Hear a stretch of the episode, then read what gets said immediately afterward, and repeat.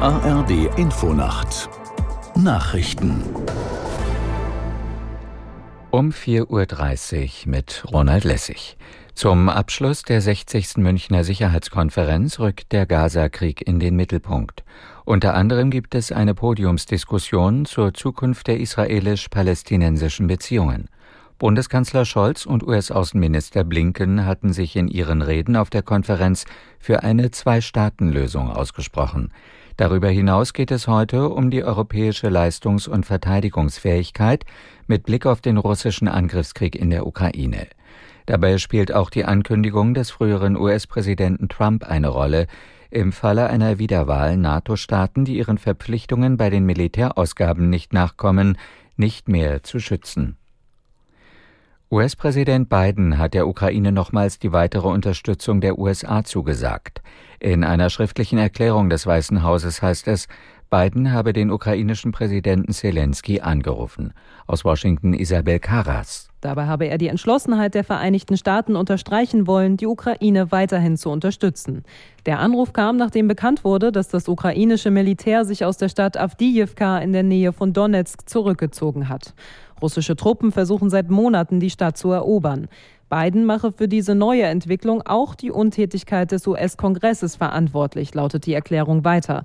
Die fehlenden finanziellen Hilfen aus den USA hätten dazu geführt, dass die ukrainischen Soldaten ihre Munition hätten rationieren müssen. Zum vierten Jahrestag des rassistisch motivierten Anschlags von Hanau hat die Bundesbeauftragte für Antidiskriminierung Atta Mann den Umgang Deutschlands mit Hinterbliebenen und Betroffenen kritisiert. In den Zeitungen der Funke Mediengruppe sagte sie, die Menschen fühlten sich alleingelassen. Aus der Nachrichtenredaktion Julia Jakob. Es gebe noch immer keine offizielle Entschuldigung des hessischen Innenministers für Fehler der Polizei. Auch gäbe es noch immer kein offizielles Mahnmal für die Opfer, kritisierte Attermann.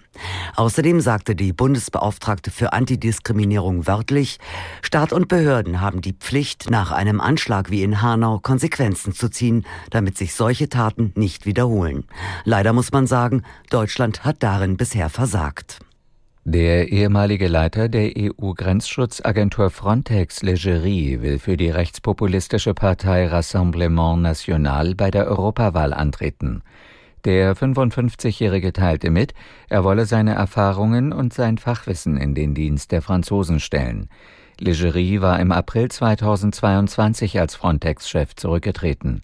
Grund waren unter anderem Berichte über Menschenrechtsverletzungen an den EU-Außengrenzen. Ihm wurde vorgeworfen, sogenannte Pushbacks der griechischen Küstenwache vertuscht zu haben, also illegale Zurückweisungen Asylsuchender. Das Wetter in Deutschland.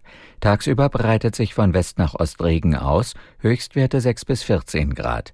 Am Montag einige Schauer bei 4 bis 12 Grad. Die weiteren Aussichten am Dienstag gebietsweise Regen, im Süden freundlicher 5 bis 11 Grad. Das waren die Nachrichten.